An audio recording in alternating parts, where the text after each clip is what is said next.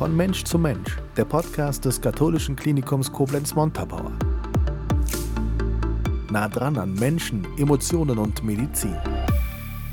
Die dritte Folge unseres Podcasts zum Thema Logopädie-Schule wird eine besondere sein und warum, das erklären wir gleich. Zu Gast sind Emma Kropp und Birte Schäfer. Ich grüße euch zwei. Hallo. Hallo. Hi. Stellt euch doch erstmal selbst vor. Emma, bitte. Fang ja. du mal an. Also mein Name ist Emma Kropp. Ich bin 21 Jahre alt. Ich wohne in derzeit in Lahnstein und ich habe schon immer irgendwie eine Verbindung gespürt mit dem Bildungscampus und deswegen bin ich super froh, an der Schule hier zu sein und jetzt im Oberkurs. Okay, genau. und Birte, du? Ich bin die Birte, ich bin 22 Jahre alt, gehe mit der Emma zusammen in den Oberkurs am Bildungscampus und ich wohne jetzt seit drei Jahren, also seit der Ausbildung in Koblenz, bin hier hingezogen okay. und bin auch sehr glücklich hier. Das freut uns schon mal. Unser Bildungscampus ist äh, aus unserer Sicht ein ganz, ganz wichtiges Instrument, sagen wir es mal so, im Bereich der Ausbildung. Und wir sind immer wieder fasziniert, was für tolle Menschen wir ausbilden dürfen und heute auch zu Gast haben hier im Podcast. Und wir haben gesagt, ihr zwei seid der Oberkurs, das heißt, ihr seid quasi der dritte Podcast der Reihe, in der wir das Thema Logopädie vorstellen. Wir sprechen ein bisschen so wir drei, aber ihr dürftet auch untereinander euch so ein paar Fragen stellen, haben wir uns mal ausgedacht. Also interviewt euch ruhig selbst. Da höre ich dann gerne zu und lehne mich ein bisschen zurück heute. Worüber wollen wir heute sprechen? Ihr habt schon gesagt, ihr seid im Oberkurs. Was sind Themen, die euch gerade bewegen und die wichtig sind vielleicht, dass wir sie mal erzählen? Vielleicht einfach so das dritte Ausbildungsjahr, was da so alles passiert ist, weil das ja so der Endspurt ist Richtung Beruf. Ähm, dann die Lockerungen, die durch die Pandemie irgendwann Gott sei Dank gekommen sind, äh, was sich da nochmal verändert hat. Genau, dann hatten wir verschiedene Projekte ähm, in der Schule, über die wir gern sprechen wollen, die uns auch sehr am Herzen liegen. Und dann einfach so der Blick Richtung Examen, wie sind unsere Vorbereitungen und ähm, was machen wir vielleicht auch nach der Ausbildung, weil da unsere beiden Wege von der Birte und mir auch unterschiedlich sind. Genau. Mhm. Ja. Lasst uns einfach mal voll einsteigen. Birte, ja. ihr habt jetzt in eurer Ausbildung seit dem dritten Ausbildungsjahr Corona voll mitgenommen. Das ja. war, glaube ich, mhm. nicht der Plan. Wie, wie gestaltet sich das dritte Ausbildungsjahr für euch?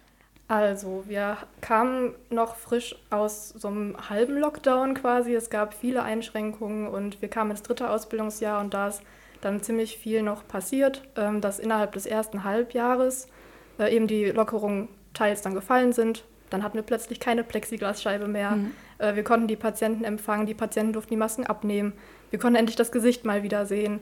Äh, auch der Unterricht hat sich ganz anders gestaltet. Wir durften wieder näher zusammenrücken. Auch wir durften die Maske dann abnehmen. Also da haben wir dann den Beruf so erlebt, wie er eigentlich normal ist quasi. Ja, Emma, hast du noch was dazu zu sagen? Ja, also es war so, ja, es war irgendwie ein gutes Gefühl, ähm, einfach mal so die negativen Sachen vielleicht auch ähm, wegfallen zu lassen. Klar, man war trotzdem weiterhin vorsichtig und hat äh, geschaut, ja, was, was könnte ich noch für Sicherheit beitragen, dass man trotzdem Abstand hält. Und trotzdem hat man sich auf der anderen Seite super gefreut, ähm, dass die Patienten, wie gesagt, wie die Bird schon gesagt hat, endlich ähm, wieder kommen durften. Äh, nicht nur Teletherapie ähm, und dass wir regelmäßig wieder in die Schule gegangen sind.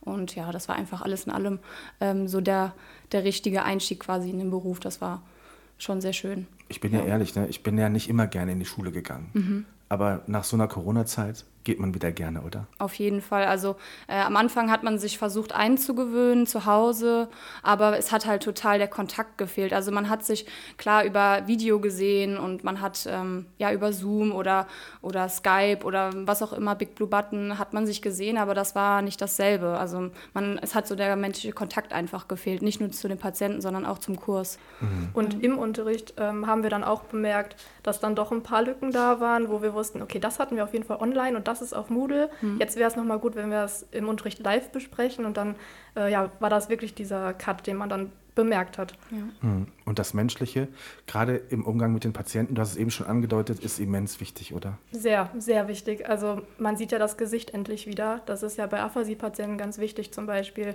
äh, bei den Kindern.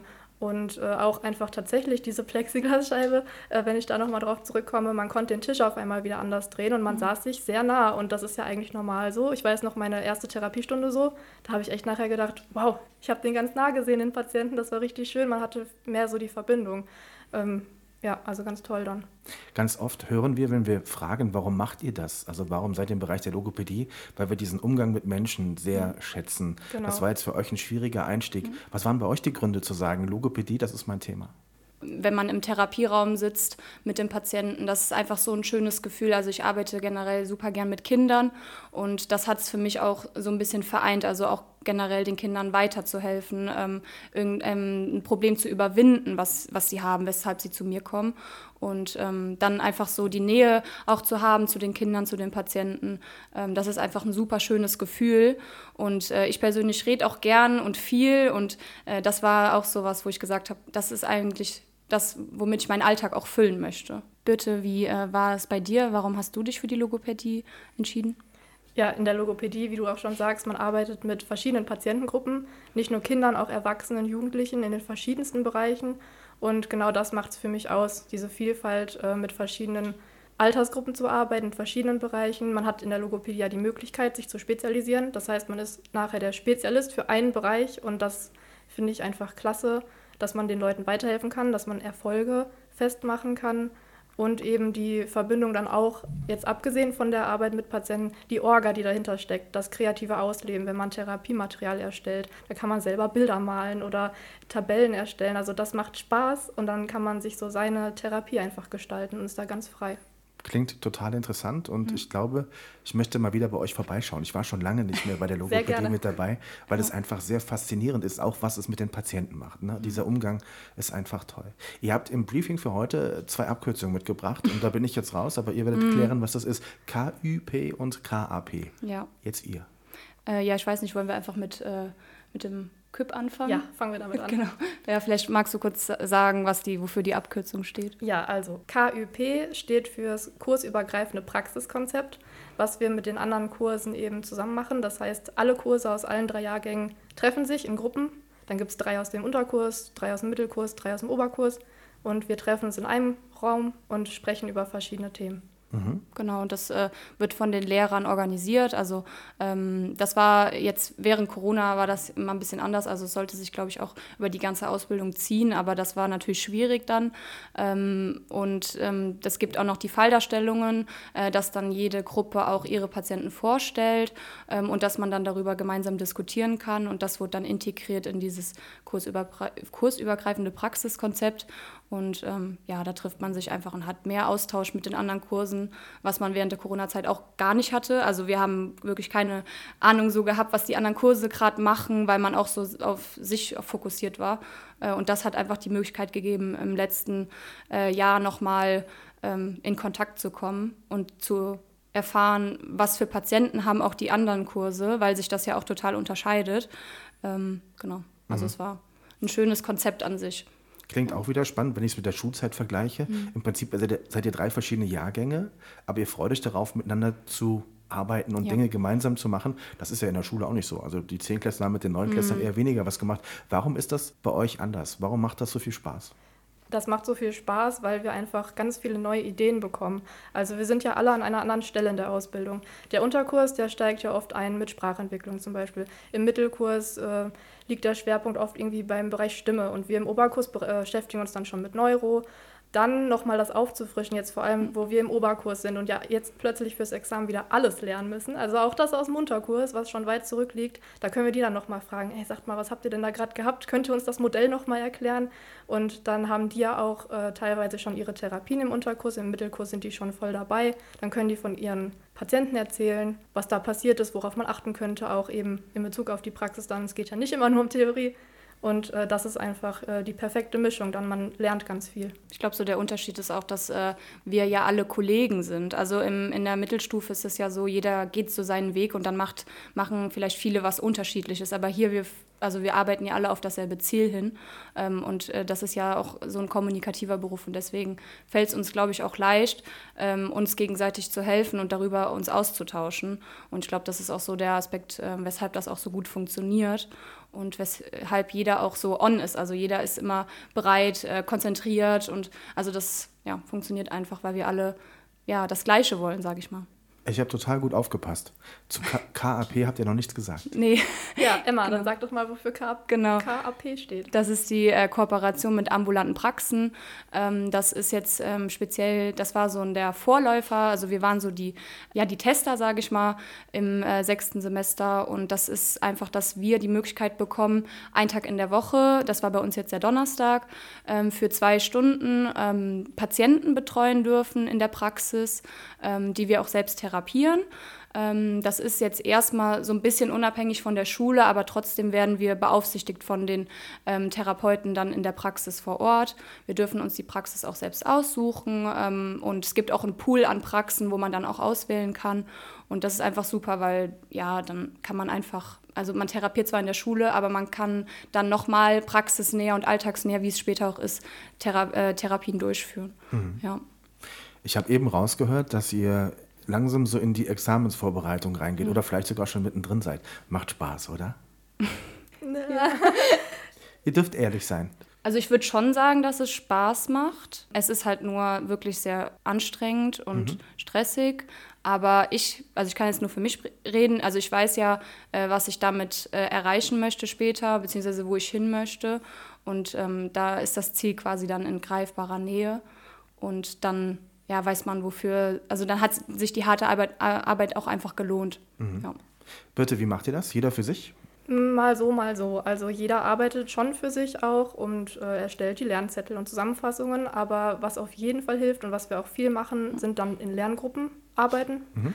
Und da treffen wir uns dann tatsächlich auch auf Zoom.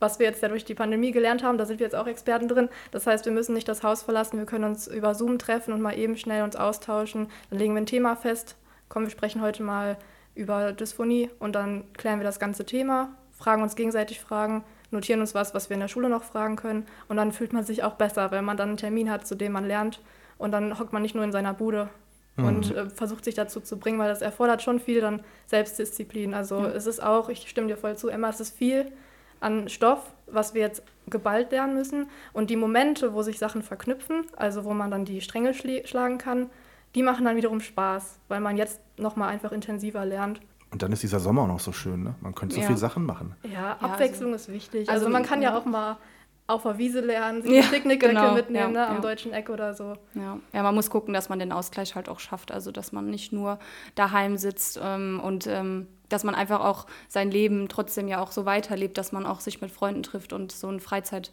ähm, trotzdem hat. Das ist halt super wichtig. Aber ich glaube, wir im Kurs haben das, glaube ich, ganz gut hinbekommen. Also wir überanstrengen uns da auch nicht so, dass wir sagen, oh Gott, ich weiß gar nicht mehr wohin, ähm, dass wir schon sagen, okay, bis hier, jetzt reicht es erstmal. Ich muss jetzt erstmal einen Cut finden und mich ablenken und dann mache ich weiter mit neuer Energie. Mhm. Ja. Wir haben jetzt über die Examensvorbereitung gesprochen. Schaffen wir es auch darüber zu sprechen, was vielleicht nach dem Examen passiert? Ich meine, es ist natürlich noch ein Schritt zu gehen, mhm. völlig klar. Aber habt ihr schon Gedanken, was danach passiert? Ja, also ähm, ich würde einfach anfangen. Also ich ähm, habe schon eine Stelle ähm, für nach dem Examen. Also ich weiß schon, wohin mein Weg mich führen wird. Ähm, deswegen bin ich auch ja, mit Vorfreude gefüllt, sage ich mal, dass ich einfach in einer Praxis anfange, die mir super gefällt. Ähm, wo ich einfach den Beruf ausüben kann, den ich jetzt drei Jahre gelernt habe, dass ich Erfahrungen sammeln kann, dass ich das anwenden kann, was ich theoretisch gelernt habe und auch zum Teil ja praktisch auch am Patienten äh, angewendet habe. Und deswegen für mich geht da so der Weg ähm, hin, dass ich einfach arbeite in dem Beruf. Mhm. Ja. Birte, wie sieht es bei dir aus? Ich werde noch weiter studieren. Also mhm. ich habe die Ausbildung äh, jetzt so geführt, dass ich noch dual studiert habe an der Katholischen Hochschule in Mainz.